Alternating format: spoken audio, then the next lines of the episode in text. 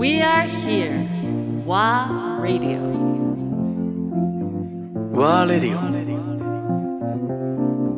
クリーワミノル大塚弘子。柿畑真由。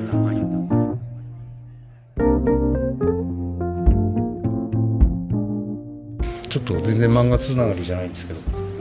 私のバイブルです池波正太郎さん。男の作法。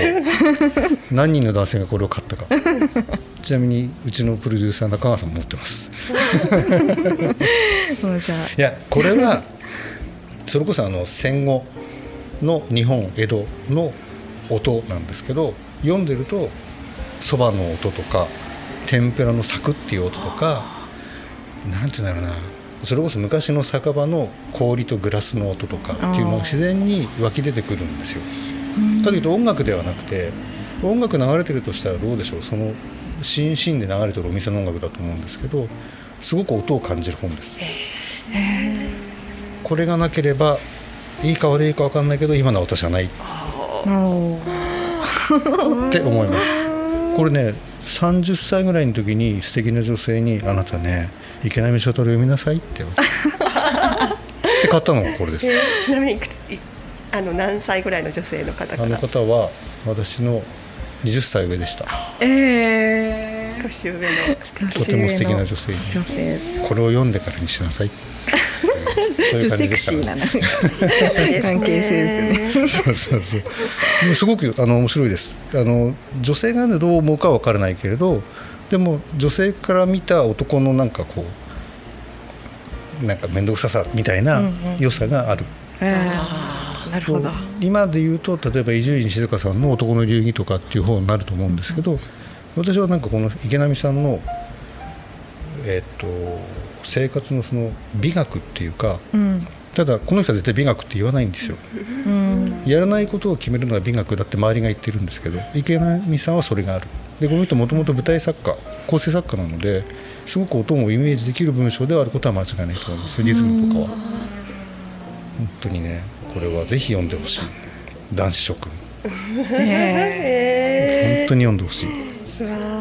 絶対読むと蕎麦屋に行きたくなるっていう。必ず行きたくなるっていうね。え蕎麦は真ん中から食べなさいとか。ーいい蕎麦屋はちゃんとこう取りやすいようになってるので真ん中から通るといい蕎麦屋かとか分かるっていう文章が素敵なんですよ。へえー。それは面白い。えそうなんだ。なんか普通に男じゃないけど読んでみたいあ本当って。思った本当に面白い面白い。ただちょっと今時代がだいぶ前の時代の話なので例えば街の景色が違うから、うんそういう意味でも面白いし、へその高級蕎麦屋とか高級天ぷらではないもっと江戸から流れてる東京の風土というか、がすごくね素敵です。すごく素敵です。あの独特のリズムが流れてる音が流れてる本だと自分は思って今日持ってきました、なんか絶対お二人はきっと音楽寄りの本だろうなと思ったんで、ちょっと変化球にしてみまし ー、確かた。にねそういうねリズムっていうのもすごくそうそうそう。すごいでも。うん。本当そばのねすする音とか天ぷらのサクっていう音を聞こえてくる本ですよ、うん。うん。音は音でもって感じですね。そうそうそうそうそう。生活の音です、うんうんうん。うんうんまあそういうことで。残り少ない私の本です。どうぞ次。なんかじゃあちょっとしようかななんかディスクガイドのみんなの使い方が知りたくて。私のディスクガイなんかすごいディスクガイドたくさん持ってるんですけどあのちょっとこれ持ってきたんですけどレアグルーヴの A to Z これ付箋がいっぱい。そそうさすが みんななんかこうディスクガイドってこうみんなどういう風に読んでるのかすごい不思議気になっていてなんか私のその使い方こんなもう本当こんな感じで付箋とかあってこうやって。あすごいすごいすごい。これがどうだった？だったみたいなこと。がちょっと恥ずかしいんですよねこれ。結構恥ずかしいんですけどこういうの。見せるの。なんかちょっとこそれしてる感感がすごいのであんまりちょっと普段は恥ずかしくて見せたくはないんですけどあのなんかこう本当にパッて開いたページとかで気になったやつを片っ端からこう聞いてこれがどうだっただったっていうのを忘れないように、まあ、これを聞いたか聞いてないかだけでも印つけるだけでもいいんですけど。なんかそういうふうにあと気に入ったジャケとかはすごいこうなんだこりゃみたいな感じで調べたりして。っていう。例えば付箋の言葉ちょっと読んでほしい。ね。いやすごい恥ずかしいですね本当これが。そこそのショッキングピンクのそれ初期これはアジムス関連とか書いてある。あそういうことか。アジムス関連ね。あとなんかなんだろうな。ダンサーズ・インフェルノこのこのレアバーあるじゃないですか。このダンサーズ・インフェルノとかはなんかなえー、なんか最高にかっこいいとかイントロ印象的なフレーズとか なんかちょっともう本当に。もうささささって書いて急いで貼るんでそれ男っぽい実際買って聞いたもののコメント入れてるってことでしょ？あの全然そのこうレア版とかすごいレア版ばっかり載ったりしてるんで全然私が到底買えませんみたいなものがたくさんあるんで、まあ、持っているやつはなんかまた別の印がついてたりするんですけど。大体そのお店とかでこう視聴して例えば視聴したりとか、まあ、あの自分が働いているお店とかで聞いたやつとか、まあ、なんだろうこうイベント行った時に誰かがかけてたやつで、あこれこういう音楽なんだって思ったらなんか次の日ベーって書いとくみたいな。っすごいね。ていうこそれんこそれんです。こそれ こそれれんの本。覚えてるってことでしょ？うん、そうですね。あ覚えてないのももちろんありますけど、うん。そのでも印象に残ったいいなって思って忘れちゃったやつもあるけどでも大体そのこのあすごいもうこれは覚えて帰らなきゃって思ったら、まあ、聞くか写真ちょっと撮らせてもらうかとか、調べてスクショしといて家帰ってゆっくり聞いたりとか、まあ、そういうことはやったりしてますけど。直接ディスクガイドに書く？書く派？書かない派？結構書いちゃう派です。もうなんか結構その自分で自分でこう汚くするのが好きかもしれないですね。割とこう惜しげもなく綺麗なディスクガイドにバーって書いたり線引いたりとかしちゃうんであの もうどうせ売ったりもしないんでこう自分がどうせ持ってるものだなって思ってこんな感じでやったりしてますけど。すごいな逆にねああいうディスクガイドとかって実は全く読まない人なんですよ。ああそうなんですか、うんうん。そのレコード屋さんとか、うんうん。あとはお店に行ってふって引っかかった音楽を聴くの。はいはいはい。で時代がやっぱり自分の頃ってまだそんなにスマホがもちろんないから、うん。しかもなんか CD とかもうギリギリとかだと LP のジャケットを見せてもらってタイトルメモして本当気に入ったのは買ってみる。うん。であえて本とか見ちゃうと欲しくなっちゃうんですよね。はあ、欲しくなっちゃいますよこれ。を読んでると。自分はほらあの選曲家ではないのでどっちかというと趣味というか好きで集めてるでしょ、膨大な量になる可能性があるので、あえて見てないというか。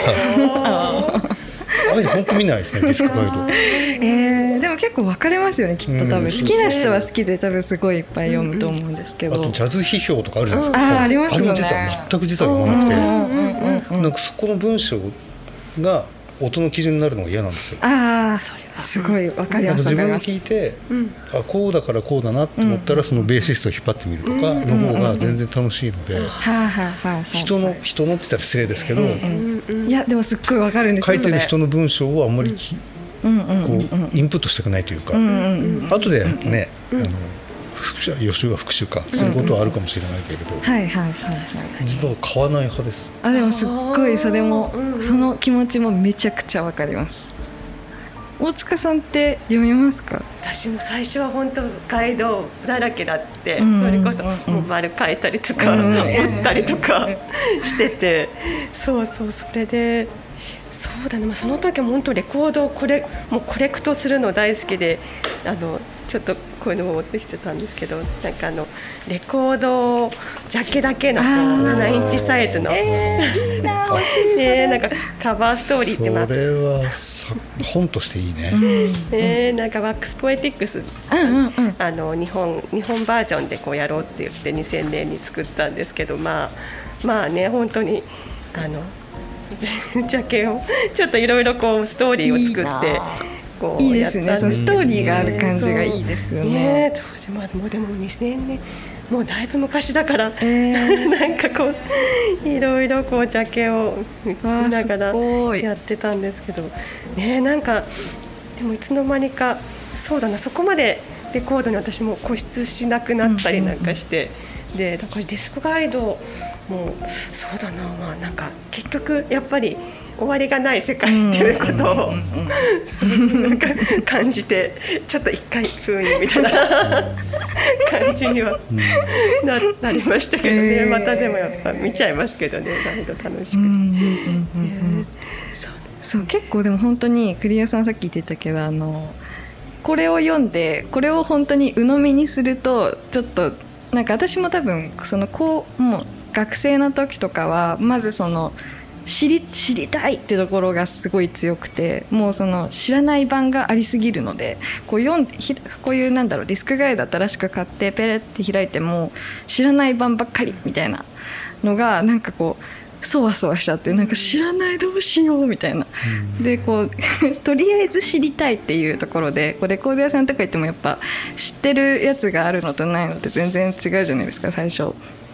なので最初もうそのレコード屋さんに行って自分がこうフックになるポイントが見つけられるように最初もう本当教科書感覚でもうバーって見てでなんかこう気になったやつちょっと頭に留めといてでいざレコード屋さんにいた時に「あこれ見た見た見た」みたいな感じでで聞いてみようみたいな感じの買い方をなんか覚えてであこの買い方すごい楽しいなって思い始めてでだんだんそのディスクガイドもこれ最初すごいいろんなジャンル買ってたんですよ。ガレージとかハードロックとかあのソウルとかねいろいろんなジャンルで買ってみてでそれでこうやっぱ自分がどんどんどんどんそうやってレコーダーに行っては聞いてでこれじゃないあれじゃないとかやりやっていく中でなんかこうだんだんこうなんだろうな。自分もちょっとこう少し知識が追いついてきたからなんかこうなんだろうこれをただの教科書みたいな風に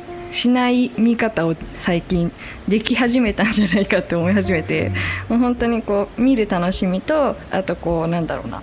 自分が聞いた感じ感覚とこの書いてる人の感覚とか全然違うじゃないですか。えこのこれをピックアップするのかとかみんななんか考えながら見たりなんかあこれもいいんだとか思って普通にちょっと人からこう教えてもらう感覚ですよね。なんか人からねこの版だったらこれこれがいいよとかなんか普通にこう人と喋って喋って教えてもらう感覚でこれを読み始めるとなんかまたなんだろうちょっと勉強できたなって思ってこそれんです。こそれみ